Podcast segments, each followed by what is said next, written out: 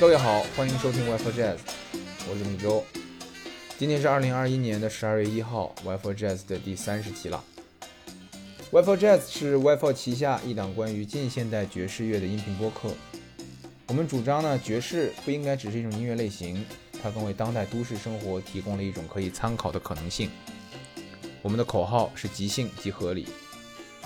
我们建议您使用喜马拉雅、网易云音乐、小宇宙 APP 和 Apple Podcast 收听我们的节目，因为这是第一时间收听到 WiFi Jazz 的唯一方法。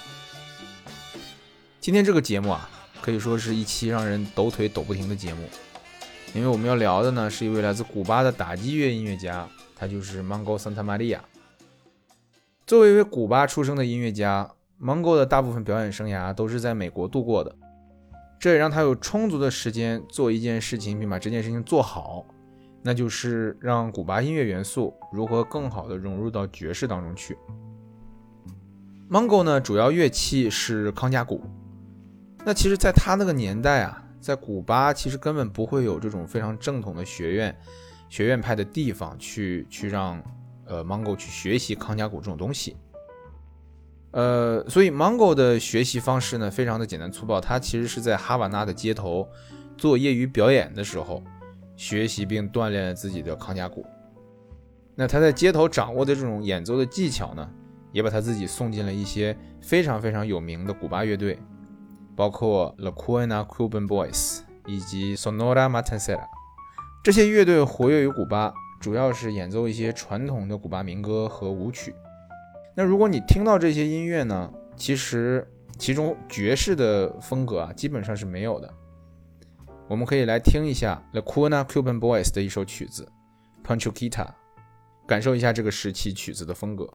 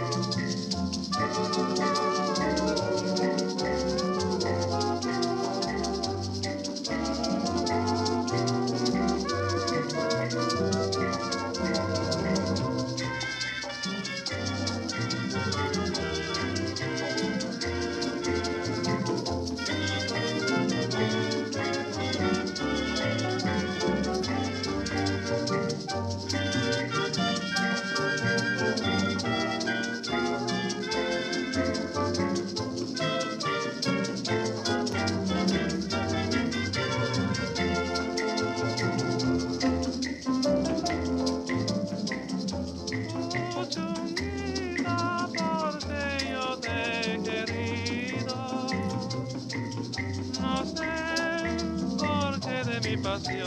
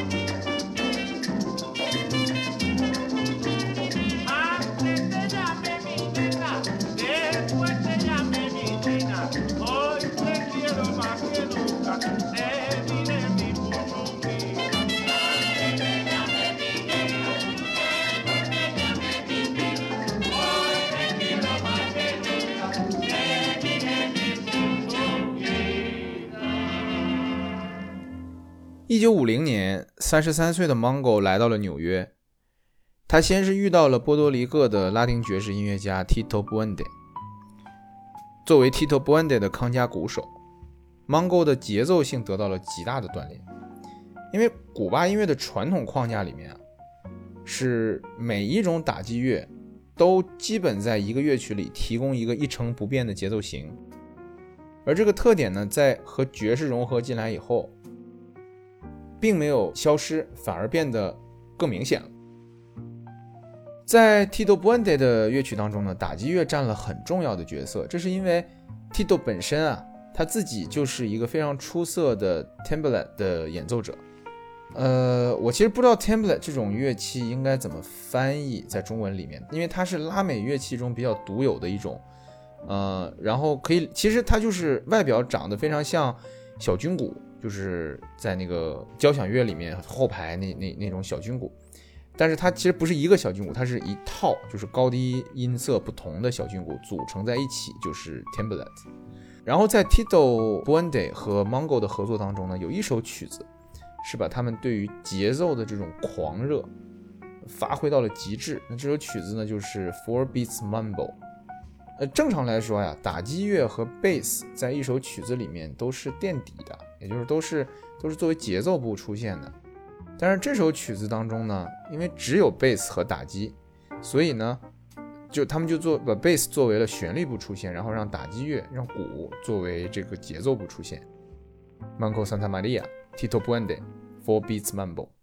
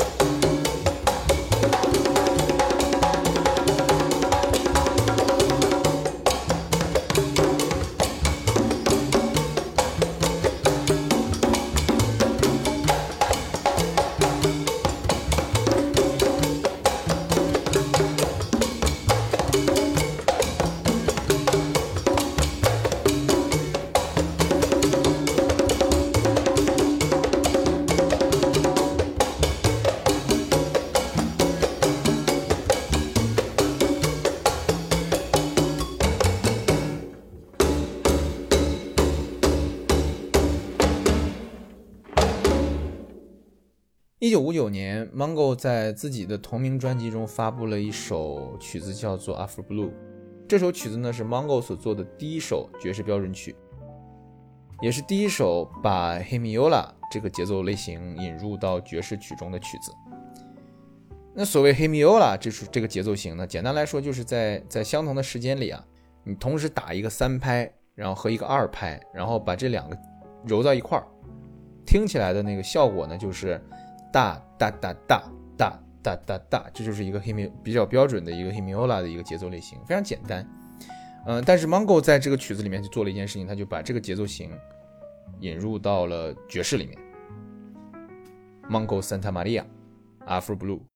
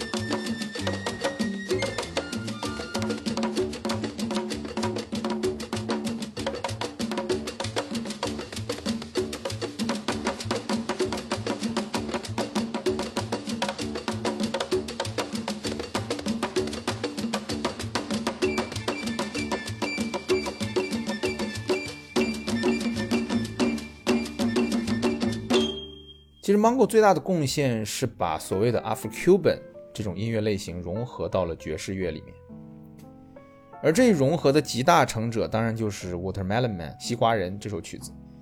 一九六二年啊，Mongo 的一次演出中需要一位钢琴手，然后有人就推荐了 Herbie Hancock。那在排练的过程当中呢，Herbie Hancock 的朋友小号手 Donna Bird 就去探班，然后见到 Mongo 呢，就跟他聊了起来。他们两个聊呢关于非洲和拉美音乐与爵士的关联。然后 Mongo 就和 Bird 说说他很很少听到有特别好的能够将非洲拉美音乐和爵士关联到一起的这种融合的非常好的作品。然后旁边反正 Herbie Hancock 就有一搭没一搭听他们两个在那聊天然后也没想到 Bird 突然就对 Hancock 说：“他说，哎，哥们儿，你你那个能不能把你那首 Watermelon Man 给给 Mongo 弹一下？”然后 Hancock 听了也没多想，他就是只是说他不知道这首曲子跟他们之前谈话有什么关系。Watermelon Man 这首曲子呢是 Hancock 在一九六二年创作的一首曲子，其实目的就是为了帮助他销售他的第一张个人专辑。也就是说，他创作这首曲子的时候，他是有一个商业目的在后面的，他是说想让这首曲子能够打榜，能够让这个曲子被大家所喜欢。嗯，其实这也是他第一次就是以商业上的成功为目的进行的一个一次创作。那这首曲子的原曲呢是硬波普风格，并且带有非常强的这种数学性。所以 Hancock 在第一次在 Bird 的怂恿下弹给 Mongo 听的时候，这个曲子是这样的：Herbie Hancock Watermelon Man。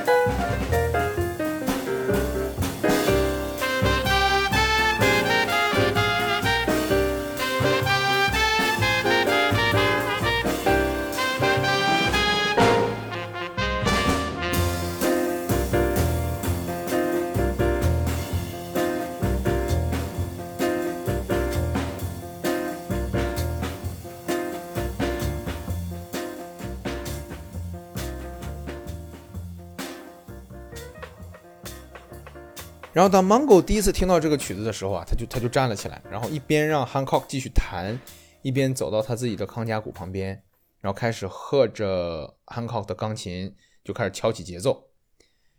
然后那种感觉呢，就好像是一只手伸进了一只手套里一样，那样的契合。Hancock 的原话是这么说的：“他说 fits like a glove fits on the hand。”然后在这种气氛的感染下，紧接着这个贝斯手啊、管乐手啊，他们就纷纷走上舞台，跟着这 Hancock 和 Mongo 一起 jam 起来。然后这首曲子后来就成了 Mongo Santa Maria 版本的 Watermelon Man。Herbie Hancock 在回忆当中他是这样说的。Then Donald says, uh, Herbie, why don't you play Watermelon Man for Mongo?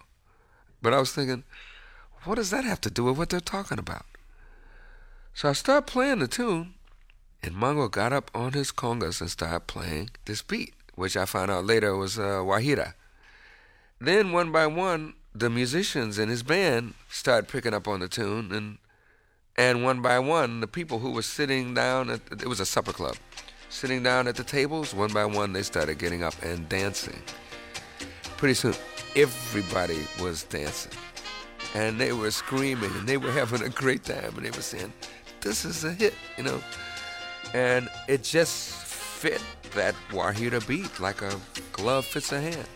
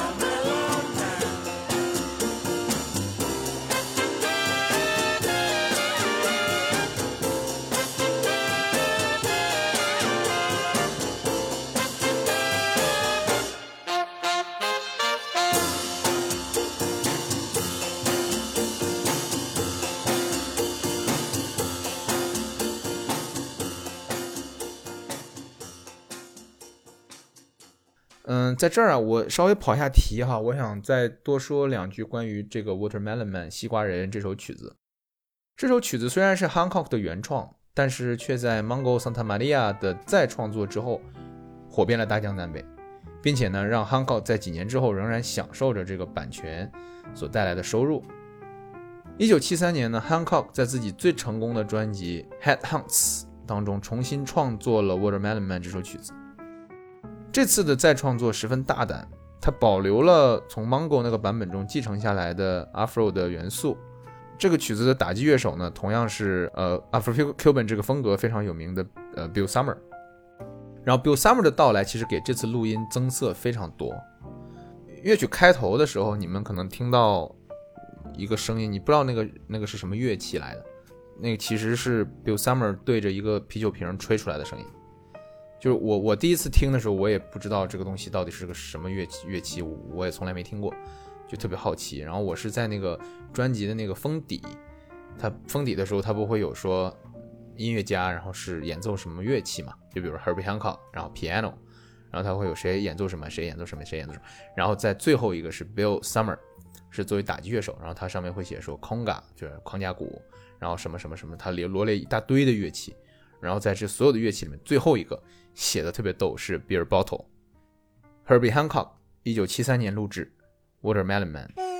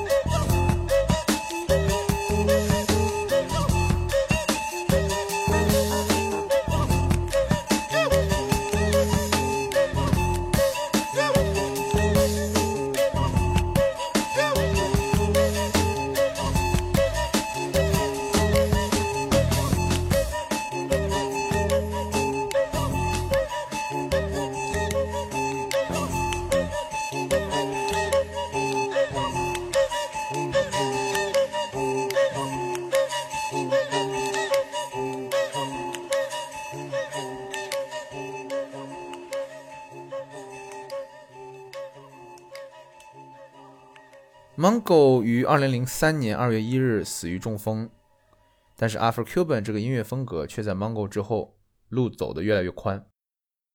其实就像爵士评论家 Ted Gioia 所说的，早期的摩尔人的入侵却可能为千年后黑人爵士乐的兴盛奠定了基础。西班牙、法国和非洲的杂糅并陈在爵士乐诞生之时的新奥尔良。可能正是由于摩尔人的这一杰出遗产，拉丁文化对于来自非洲的新鲜事物总是更容易接受。确实，以音乐领域为例，非洲和拉丁成功交杂的产物，如 salsa、samba、tango、cumbia，这种产物是越蔚为壮观的。我们只能推测呀，这两种文化彼此残存磁性引力，是由于最初文化交杂而形成了挥之不去的密切关系。早在爵士乐出现之前，拉丁味儿就已经登上了新奥尔良很多业余钢琴师的客厅。所以，我们看到，从传统上来讲，拉丁、非洲这种风格和爵士乐其实是有着紧密的、不可分的联系的。我最喜欢 Mango 的一首曲子是他改编的一首墨西哥民谣《La Bamba》。这首歌呢，节奏性特别强，节奏和旋律看似不断重复，但其实里面千变万化。这本身就是 Afro-Cuban 的魅力所在。Mongo Santa Maria，La Bamba。祝大家晚安。